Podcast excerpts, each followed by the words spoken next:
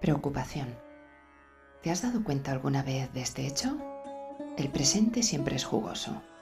El presente siempre es dichoso. La preocupación y el sufrimiento están creados por lo que quisiste hacer en el pasado y no pudiste, o por lo que quieres hacer en el futuro y no sabes si podrás. ¿Te has dado cuenta alguna vez? ¿Has visto esta pequeña verdad de que en el presente no hay sufrimiento ni preocupación? Esta es la razón por la que el presente no altera la mente. Es la ansiedad la que altera la mente. En el presente no hay sufrimiento.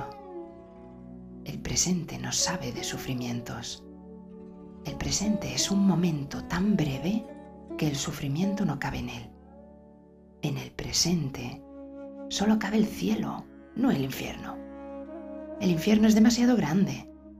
El presente solo puede ser paz, solo puede ser felicidad. La anciana y el autobús. He oído que una anciana iba viajando en un autobús y estaba ansiosa, preocupada, preguntando continuamente qué parada era aquella. El desconocido que se sentaba a su lado le dijo, Relájese, no se preocupe. El revisor anunciará las paradas y si se siente muy preocupada, puedo llamarle para que venga. Así usted podrá decirle dónde quiere bajarse y él tomará nota. Relájese. El hombre llamó al revisor y la mujer le dijo, Por favor, recuerde, no quiero perder mi parada. Tengo que llegar a un lugar muy urgentemente. De acuerdo, dijo el revisor, tomaré nota, aunque no hacía falta que me llamaran porque siempre anuncio las paradas pero tomaré nota y vendré a avisarle cuando llegue su parada. Pero relájese, no esté tan preocupada. La anciana sudaba, temblaba y parecía muy tensa, y dijo, Muy bien, anótelo, tengo que bajarme en la última parada, donde se acaba el recorrido del autobús. Bien, ¿y si se iba a bajarse en la última parada, para qué preocuparse? ¿Cómo iba a saltársela? No hay manera de saltarse la última parada momento en que descansas, en el momento en el que te relajas, sabes que la existencia ya está en marcha, moviéndose, alcanzando nuevas cumbres. Y tú eres parte de ello.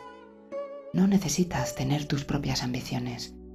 Esto es relajación, descansar, abandonar los objetivos privados, abandonar la mentalidad de conseguir cosas, todas las proyecciones del ego y entonces la vida es un misterio.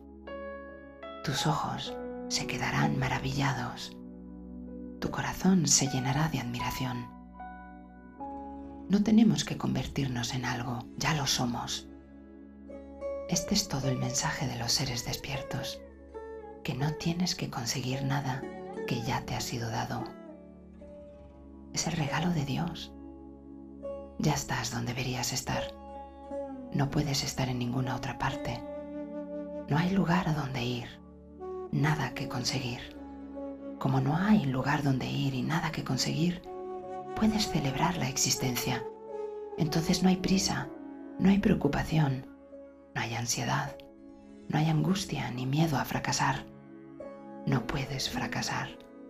Es imposible fracasar por la propia naturaleza de las cosas, porque la cuestión no consiste en triunfar, en absoluto.